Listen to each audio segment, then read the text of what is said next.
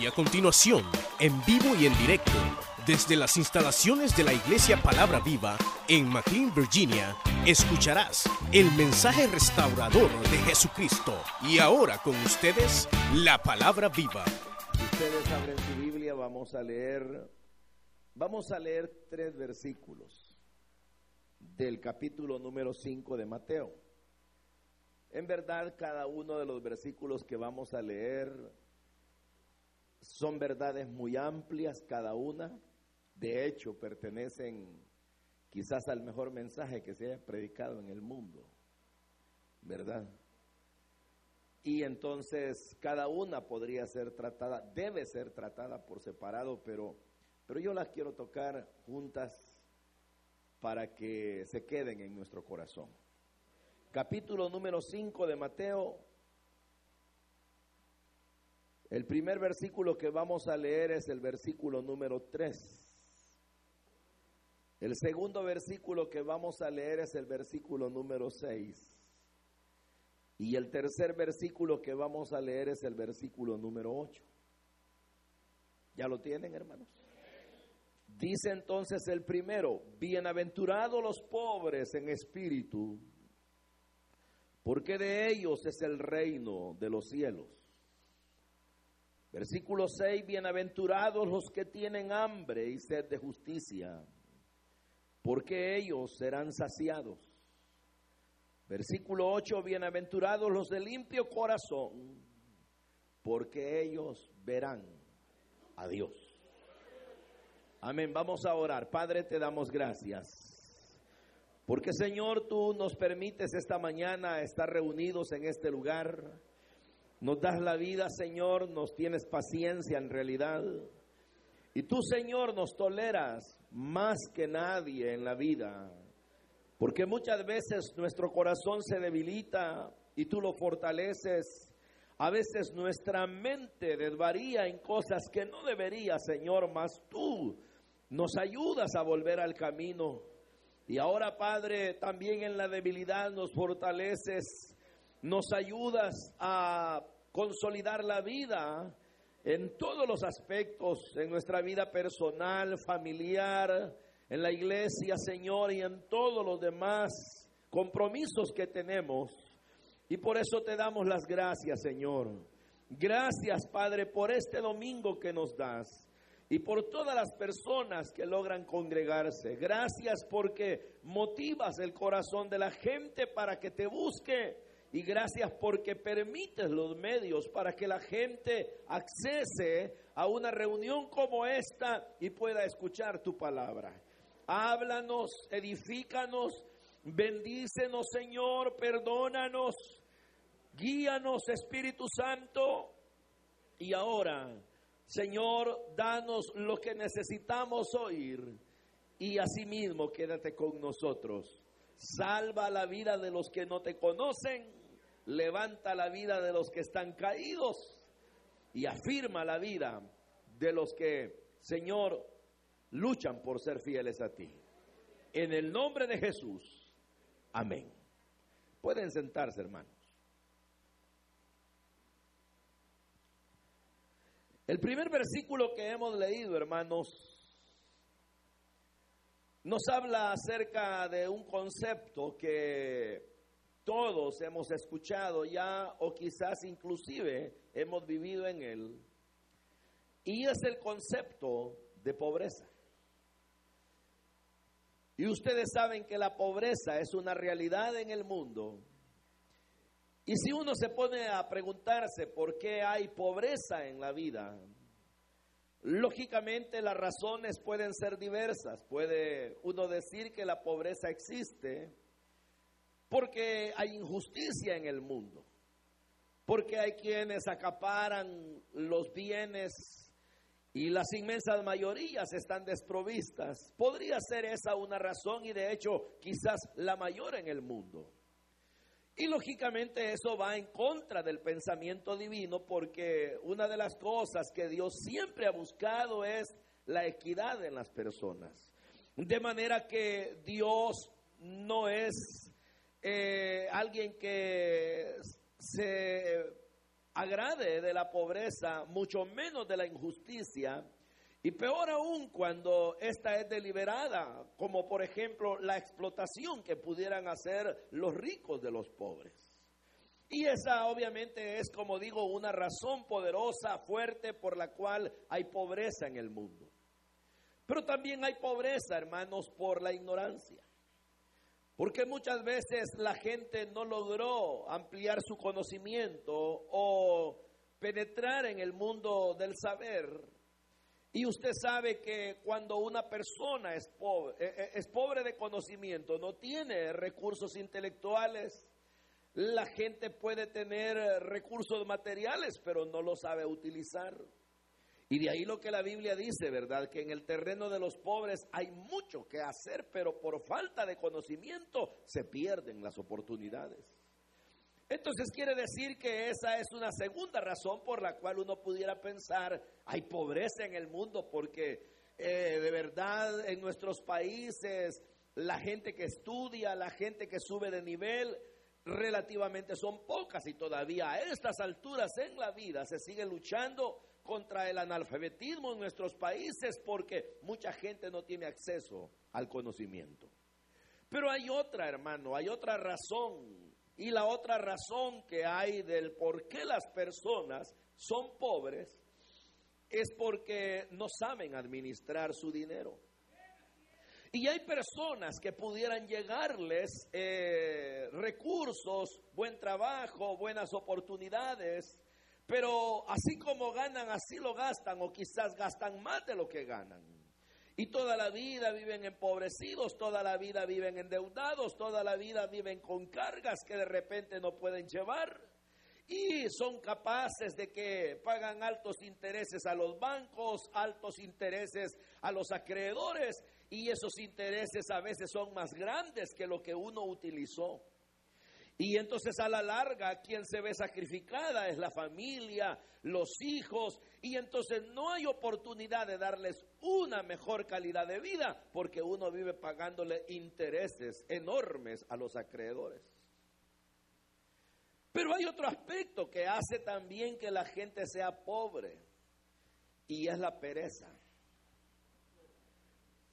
Cuando la gente es holgazana, cuando la gente es aragana, cuando a las personas no les agrada el trabajo, la gente vive miserablemente.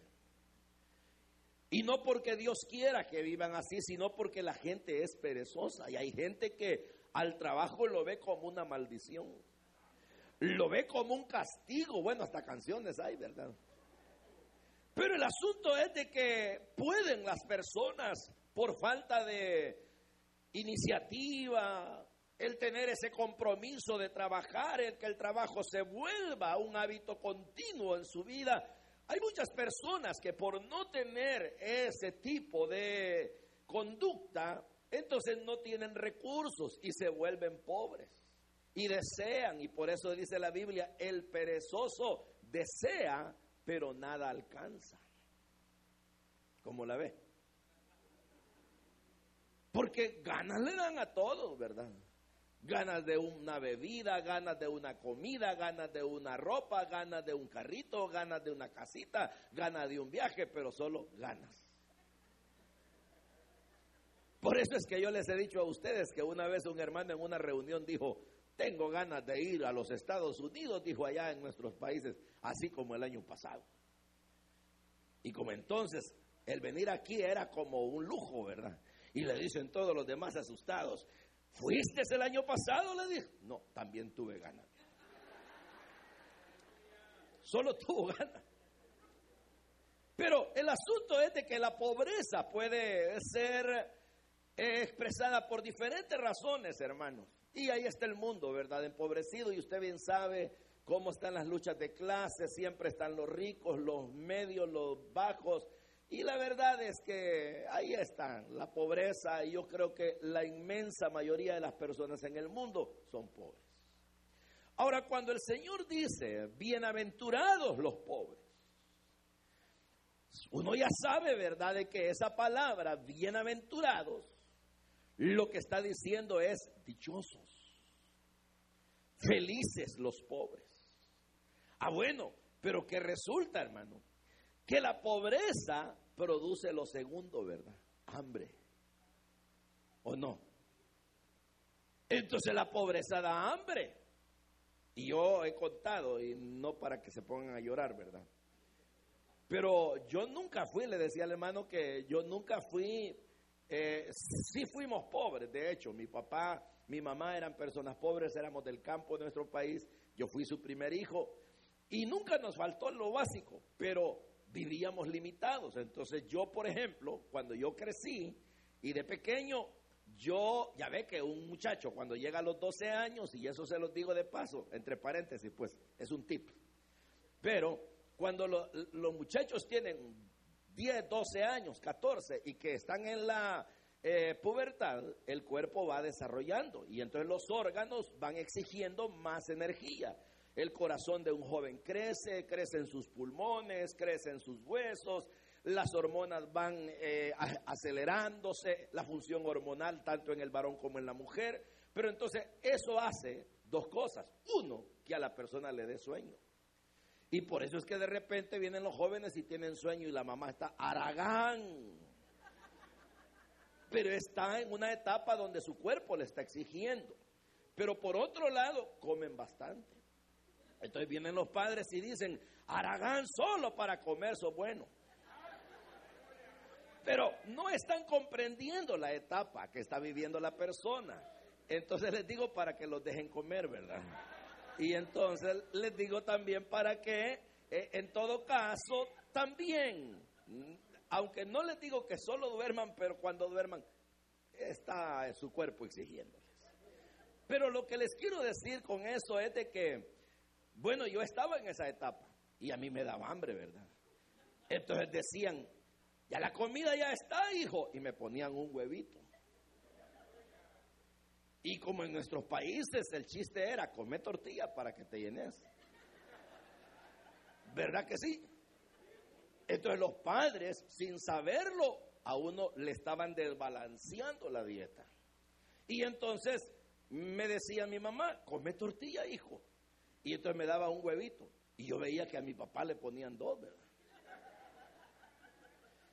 Y entonces yo llegué a pensar que solo un hombre grande se podía comer dos huevos. Entonces yo deseaba crecer y yo dije, cuando yo sea grande me como dos huevos. Pero le digo eso porque la pobreza va y produce hambre.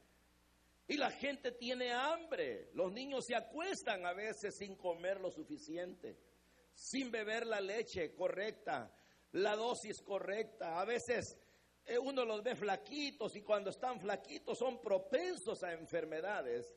Y eso ocurre, hermano, en muchas partes del mundo. Yo le diré, y a otro tic vaya, porque eso no solamente ocurre en los países pobres, también aquí, ¿sabe por qué? Porque la gente no cocina la comida adecuada, sino que cualquier cosa tragan con tal de sentir llena la barriga.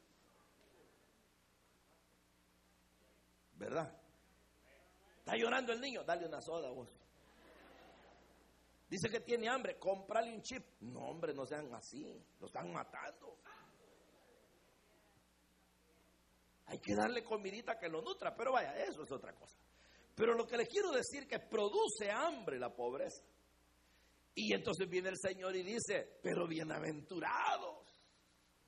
Pero que bienaventurados es dichosos, pues. Y qué dicha hay en ser pobre.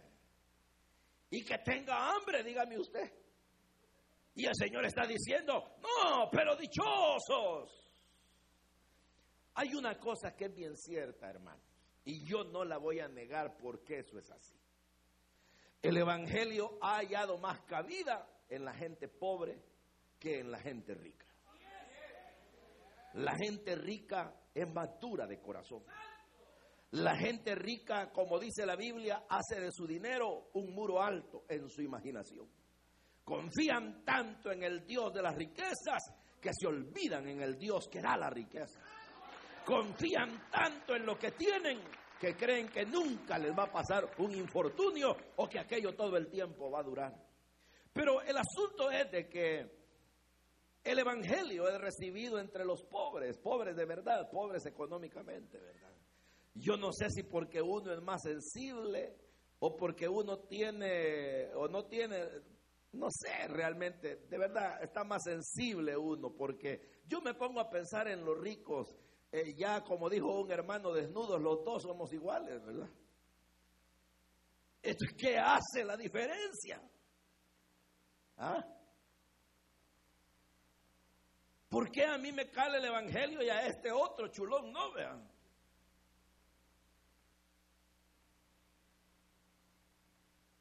Pues sí, es que como él cree que quien le defiende es el dinero. Entonces, pero el pobre no, el pobre pone su esperanza en Dios. El pobre sabe que Dios lo puede ayudar. Más cuando lee promesas, ¿verdad? Yo soy tu proveedor y he envejecido y no he visto justo desamparado, ni su simiente que mendigue pan y que él multiplicó los peces y los panes. No, hombre, si ya de antaño la gente lo andaba siguiendo por eso. Igual, pero hay una sensibilidad, pero vuelvo al punto, no es bienaventuranza ser pobre. Al contrario, ¿verdad? Es algo que a Dios no le agrada. A Dios lo que le gusta es que todos coman. A Dios lo que le agrada es que todos tengan lo necesario. A Dios lo que le agrada es que a nadie le falte nada. Eso es lo que a Dios le agrada. ¿Cómo le va a gustar al Señor que tú te acuestes con el estómago vacío? Porque no tienes. O que estés enferma y no puedes ir al médico porque no tienes. Eso no le agrada al Señor. Él lo que quiere es que todos tengamos lo que necesitamos.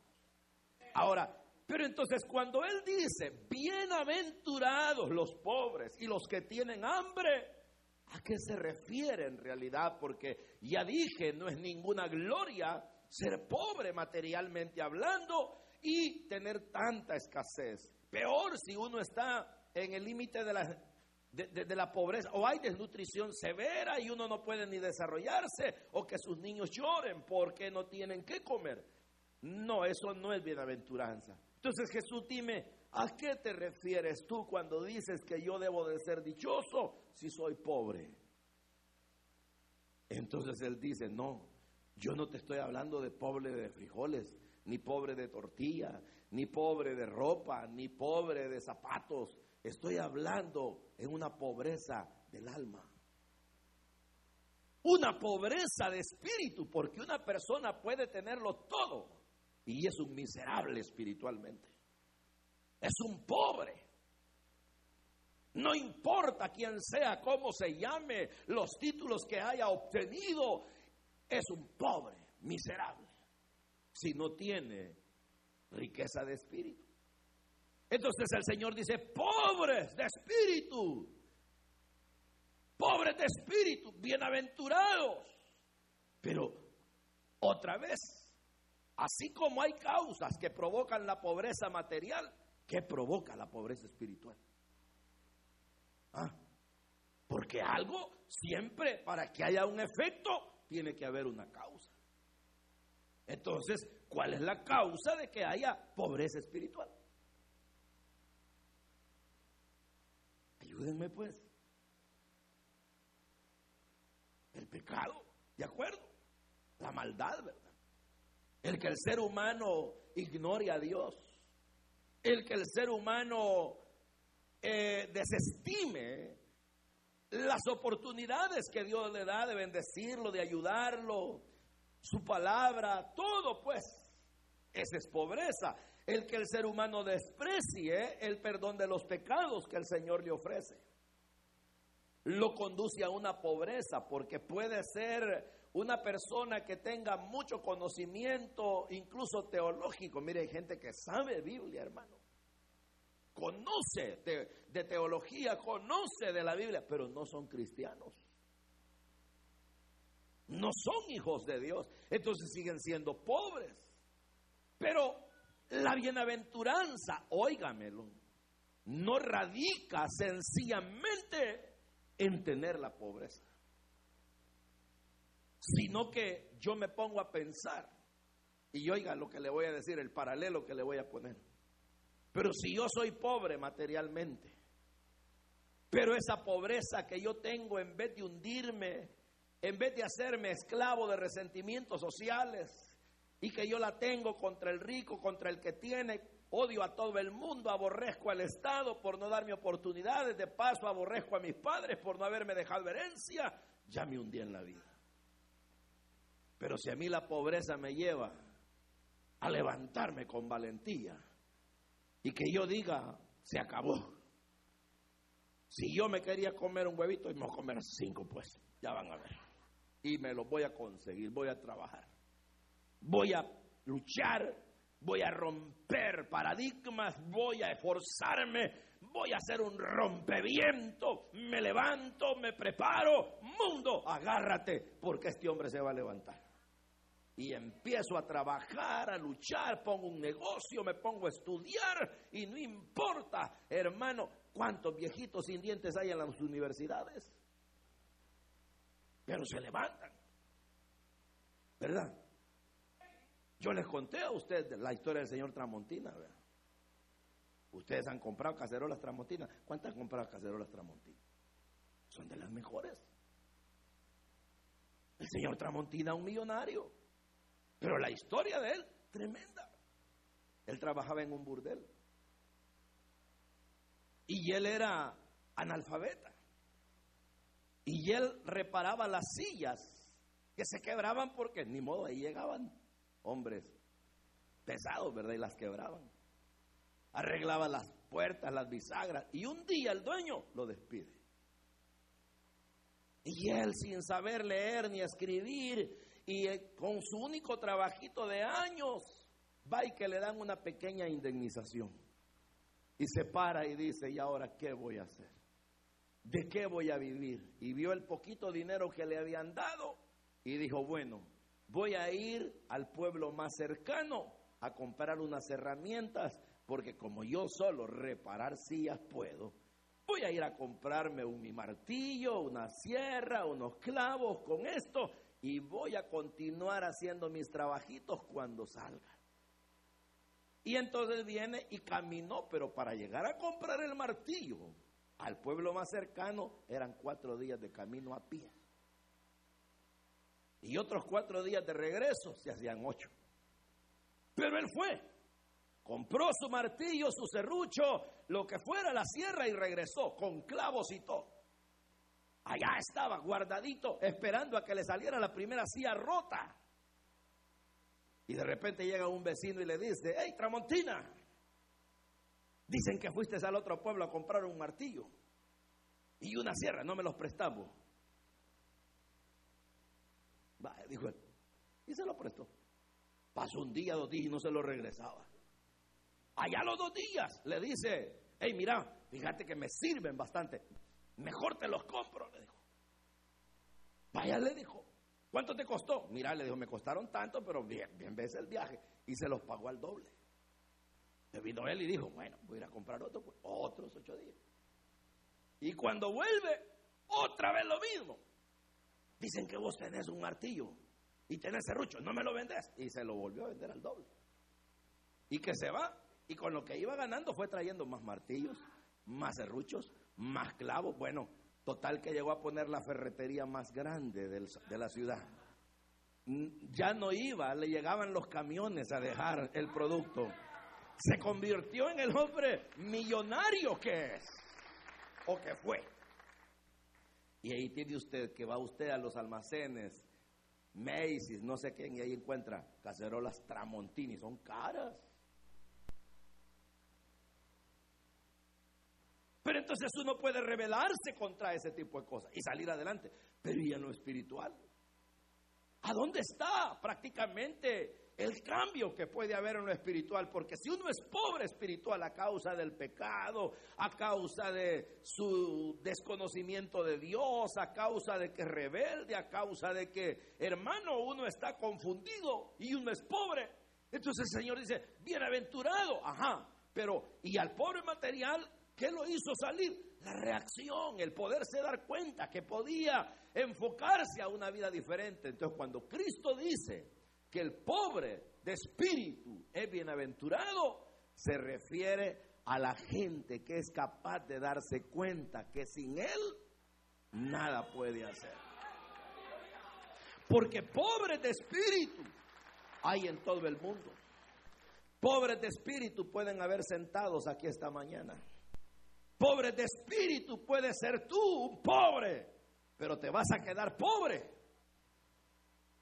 si no reaccionas, si no te das cuenta de tu pobreza si no te miras los harapos espirituales, si no te miras los zapatos desgastados, espiritualmente hablando, si no te fijas en que tu ropa está rota, desgastada, ya no tienes, y tu estómago o tu alma te gruñe, te hace ruido de hambre de Dios.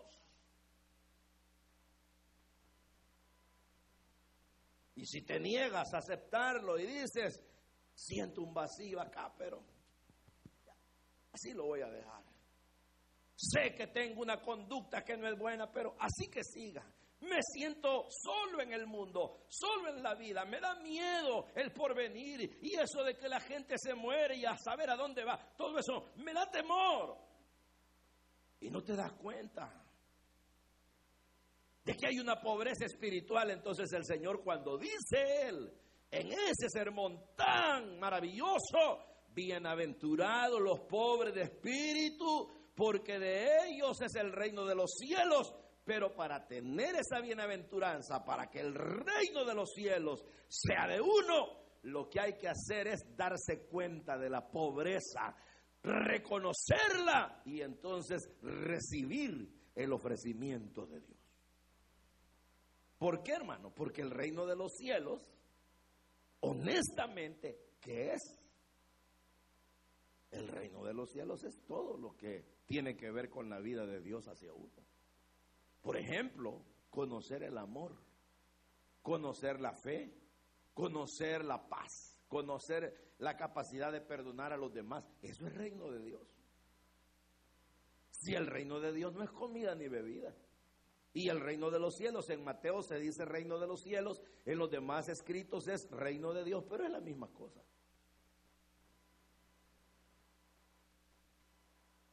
¿Y por qué Mateo utiliza reino de los cielos? Porque él escribía a judíos y como los judíos esperaban a su rey que viniera a dominar de arriba abajo.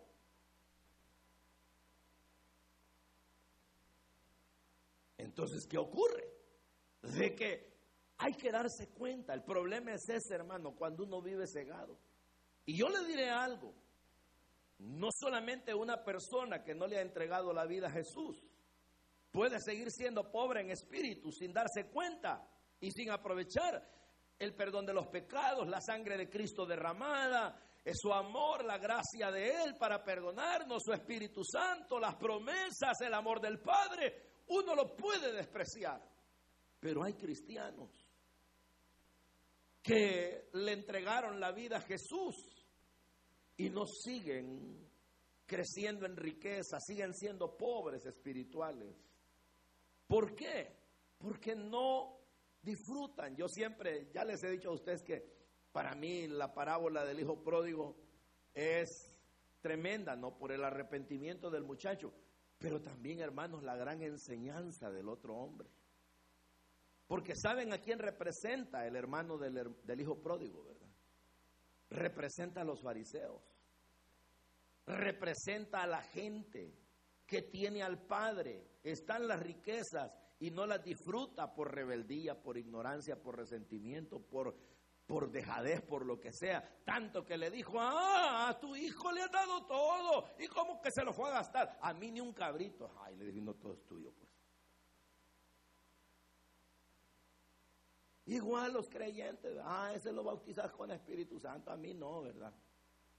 Ah, eh, tal cosa, fulano. Hay gente que así es, hermano. Hay gente que anda resentida con Dios. Que se le murió un pariente, se le murió un hijo, la dejó el esposo. Con Dios quieren enojarse.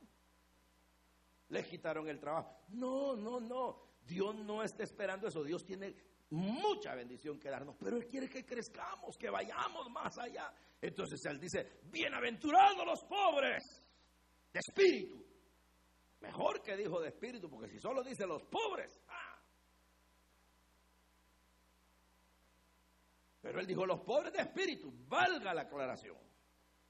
¿Por qué? Porque de ellos es el reino de los cielos. ¿Y por qué de ellos? Porque el reino de los cielos, así como si fuera en la vida el más grande supermercado del mundo para darle de comer a los pobres, así es el reino de los cielos que tiene todo lo que un pobre de espíritu necesita. Solo es de reconocerlo. ¿Y qué pasa entonces con el hambre? Ah, bueno, que cuando ya uno ha reconocido su pobreza y el hambre que tenía, hermano, le vuelve a atacar, ahora uno puede ser saciado. ¿Por qué? Porque el hambre de justicia. Y cuando se habla de hambre de justicia, uno igual, ¿verdad? Los de la teología de la liberación agarran estas cosas, ¿verdad?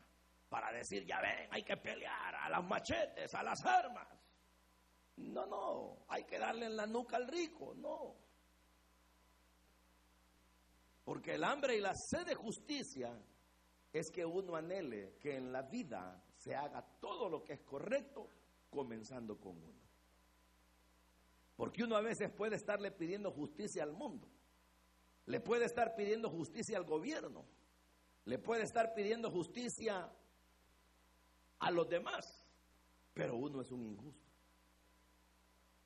No hace lo bueno, no hace lo correcto, no trata bien a los suyos. Es injusto, no se trata bien a sí mismo, es un injusto. ¿Y cómo quieres que haya justicia? Entonces el Señor dice, los que tienen hambre y sed de justicia van a ser saciados. ¿Por qué? Porque entonces viene la capacidad para hacer lo bueno, para hacer lo correcto, para hacer lo que conviene, para hacer lo adecuado, para hacer, hermano, mire, lo que realmente en la vida es de honor. Por eso es que Pablo dice, piensen en todo lo bueno, hombre. Piensen en todo lo de buen nombre. Piensen en todo lo que es correcto. Piensen en todo lo justo. Piensen en todo lo amable, porque mientras uno no tiene a Dios, solo puras tonterías piensa. ¿Verdad? Pero cuando ya uno está en el Señor y el hambre de, justicia se ve saciada, entonces ¿qué ocurre? Que reconociendo uno su pobreza, yendo al banquete divino, donde a través del perdón de pecados uno penetra a una relación con Dios, donde haya ese banquete de todos los días, ¿verdad? Donde el Señor lo va a alimentar, lo va a nutrir con su gracia, con todo lo que Él tiene para uno. Y como dice Pablo, sus riquezas en gloria. Y como Él nos da todo lo que sea necesario para que lo disfrutemos, la vida, la paz, la familia, la iglesia, el carro, el trabajo, la comida, el sueño, el agua, todo. Entonces, uno sacia el hambre pero uno sabe que al reconocer su necesidad como pobre de espíritu y que solo Él la puede saciar, y que el hambre Él la va a saciar también con todo lo que nos da, uno sabe que solo podemos mantener todo esto a través de una limpieza de corazón. Porque no podemos entrar a una relación con Dios sucios del alma. El Señor, ¿se acuerdan de la parábola amigo, no estás vestido de una manera adecuada. ¿Ah? Porque en la, para, para ilustrárselo, es algo así, mire, como que uno viene como que es indigente. Eh, imagínense que todos llegamos al Evangelio como que fuéramos indigentes, vestidos de harapos, hediondos, con piojos. Sí, es cierto, todos cochinos. Entonces vino el Señor y nos vio y dijo, pobres. Son pobres, ¿verdad? Sí, Señor, de espíritu. Estoy hablando en términos espirituales, ¿verdad? Porque algunos de ustedes vinieron bien planchaditos al Evangelio. Pero de la ropa, de la ropa.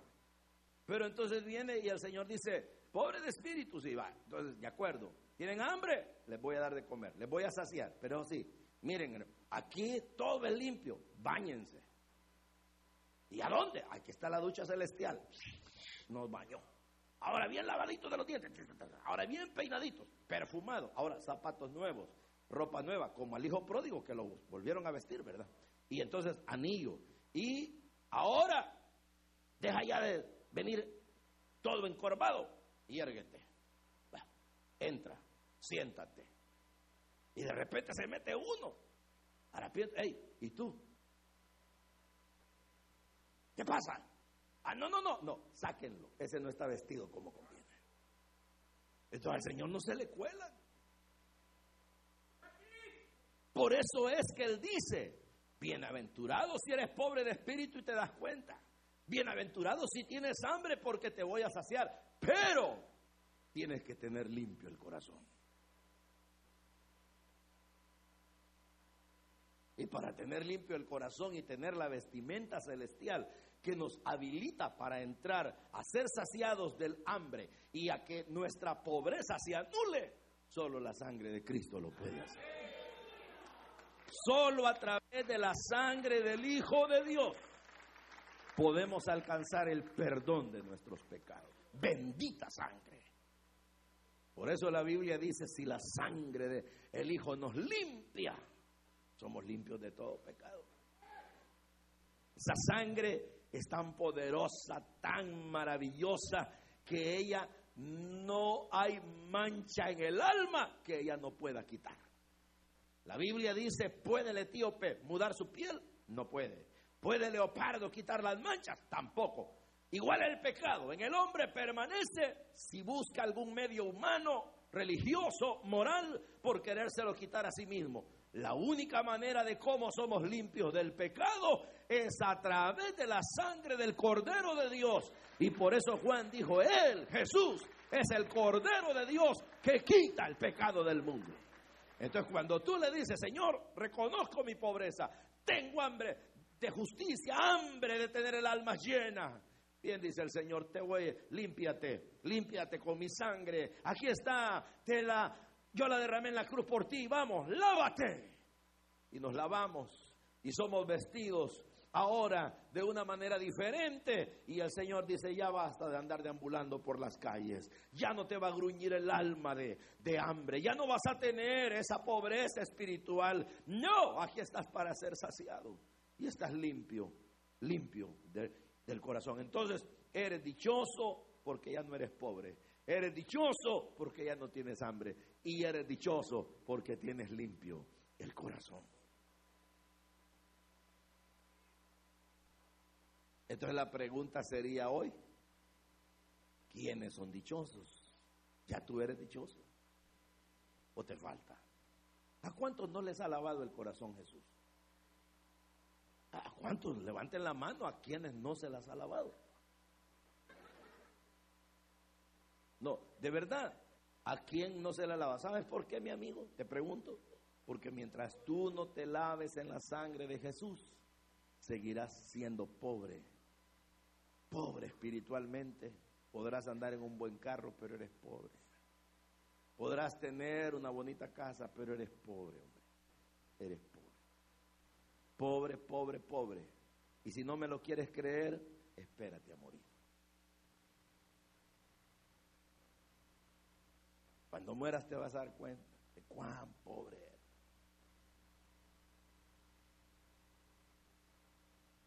Porque la riqueza no consiste en los bienes que uno posee. La riqueza consiste en que Jesús te haya lavado con su sangre preciosa, te haya entregado la vida eterna y ahora tú tengas todo lo que necesitas en lo espiritual y de paso todo lo que necesitas en lo material. Pues no. Pues sí, porque uno entiende eso, hermano, es que mire, en realidad al Señor, y ese era quizá uno de los pasajes que yo quería predicar ahora, pero si es que el Señor está interesado en cubrirnos de una manera plena, hombre. Y el pasaje que yo iba a leer era el del paralítico, cuando le dice, tus pecados te son perdonados. Y todo el mundo decía, ¿y eso qué es? No, que los pecados le, dio riqueza. Pero ¿y, y las piernas? Ah, levántate pues. Levántate y toma tu lecho y anda. Y se fue el tipo con nuevas piernas y nuevo corazón. ¿Por qué? Porque el Señor cuida lo interno y cuida de lo de afuera. Si es que Él es Dios. ¿Saben por qué Dios es Dios, hermano? Porque nunca minimiza ni nunca se altera.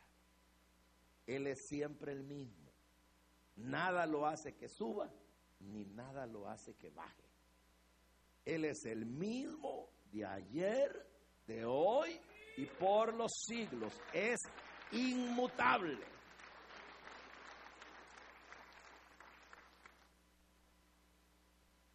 Entonces, ¿qué ocurre? Te quiere perdonar, te quiere saciar, te quiere ayudar, te quiere bendecir, te quiere hacer parte de la gente que hereda la gloria de Dios. ¿De acuerdo? Entonces, bienaventurado si eres pobre de espíritu y lo reconoces. Bienaventurado si crees que el Señor te puede saciar el hambre. Solo deja que te lave con su sangre. Y a los que ya no la lavó, dejen de andar con la cara triste. Hermanos, nunca, de veras, miren, problemas que nos afecten siempre van a haber, hombre. Siempre van a haber flechas del diablo, eh, problemas en el mundo. Si en el mundo tendréis aflicción, dijo el Señor. Siempre van a haber cuentas que pagar. Siempre va a haber que a uno eh, las cosas no le salgan tal vez como uno esperaba. Siempre será así.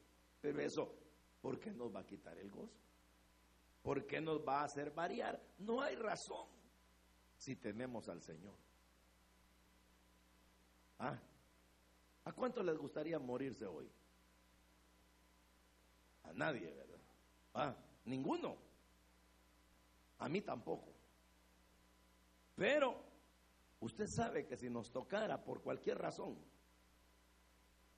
todo lo tenemos ganado, hermano. Todo, todo. Todo lo tenemos ganado. No hemos llegado todavía. Dios sabe cuándo. Pero lo que es cierto es que, que todo lo tenemos ganado. Y, hay que cambiar la mentalidad. A mí me gustaría que toda la iglesia, todo el creyente en Cristo, cambie su manera de pensar. Que nunca se aflija por los frijoles de mañana, por el arroz. Está bien, hay que trabajar, pero no se aflija. Vaya dándole la cuota diaria a cada día. Si comió hoy, no esté pensando, las mujeres están cocinando el almuerzo y mañana que vamos a comer vos. No, hombre. Y en la tarde, Estoy afligida, dicen en el desayuno, por el almuerzo. ¿Y por qué está afligida? Métale al desayuno y el almuerzo ya llegará.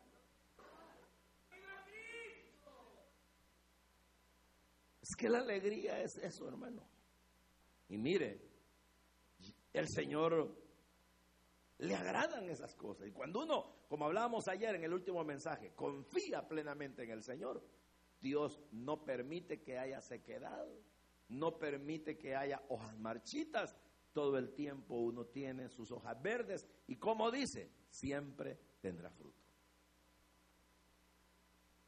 ¿A cuánto le lavó el corazón ya Jesús? Hoy sí. ¿Cuántos son cristianos? Levanten la mano. Y eso es lo que yo no entiendo, porque fíjese que yo pregunto, ¿quién no es lavada en la sangre de Cristo? Y unos poquitos levantan la mano. Pregunto, ¿Quién es lavado en la sangre de Cristo? Y unos poquitos levantan la mano y hay un montón de gente que no la levanta. ¿Por qué es? O no entienden, o no quieren, o no saben. ¿Cuál de las tres es? ¿No quieren, no entienden o no saben? ¿Ah? O no son, pues. Pero bueno, aquí la dejamos. Porque el sermón del monte está allí en Mateo. Y este mensaje ha sido el más predicado en el mundo. Y este mensaje ha sido el más temido en el mundo. Y este mensaje ha sido esto de las bienaventuranzas, lo más discutido, porque le pone las cosas al revés a uno. Totalmente al revés. ¿Sabe por qué? Porque si usted lee más, solo por ponerle un ejemplo. Dice, bienaventurados los que padecen persecución. Todo al revés. Es decir, uno cree que bienaventurados los que están tranquilos, que nadie los molesta. No, dice, bienaventurados los que andan siendo perseguidos. Eso es contrario. Pero hay que entender por qué, ¿verdad? No que se robó una cartera. ¡Qué felicidad, hermano! Viera que me vienen siguiendo. No, ¿verdad? No se refiere a eso. O que una picardía y lo anda buscando toda la policía de la ciudad. No, no, no, no, no se refiere a eso. Se refiere a otra cosa. Por lo tanto, los que saben que son pobres del alma, entreguenle su corazón al Señor. Los que saben que tienen hambre de justicia, denle la vida a Cristo, solo Él las va a saciar. Y los que necesitan un limpio corazón, bienvenidos a la fuente, que todo lo limpia, la sangre del Cordero de Dios. Vamos a orar. Vamos a orar, hermano. Usted escuchó el mensaje restaurador de Jesucristo desde las instalaciones de la iglesia Palabra Viva en McLean, Virginia. Si este mensaje ha sido de bendición para su vida y necesita oración, contáctenos al teléfono 571-633-0469. 571-633-0469. Que Dios le bendiga.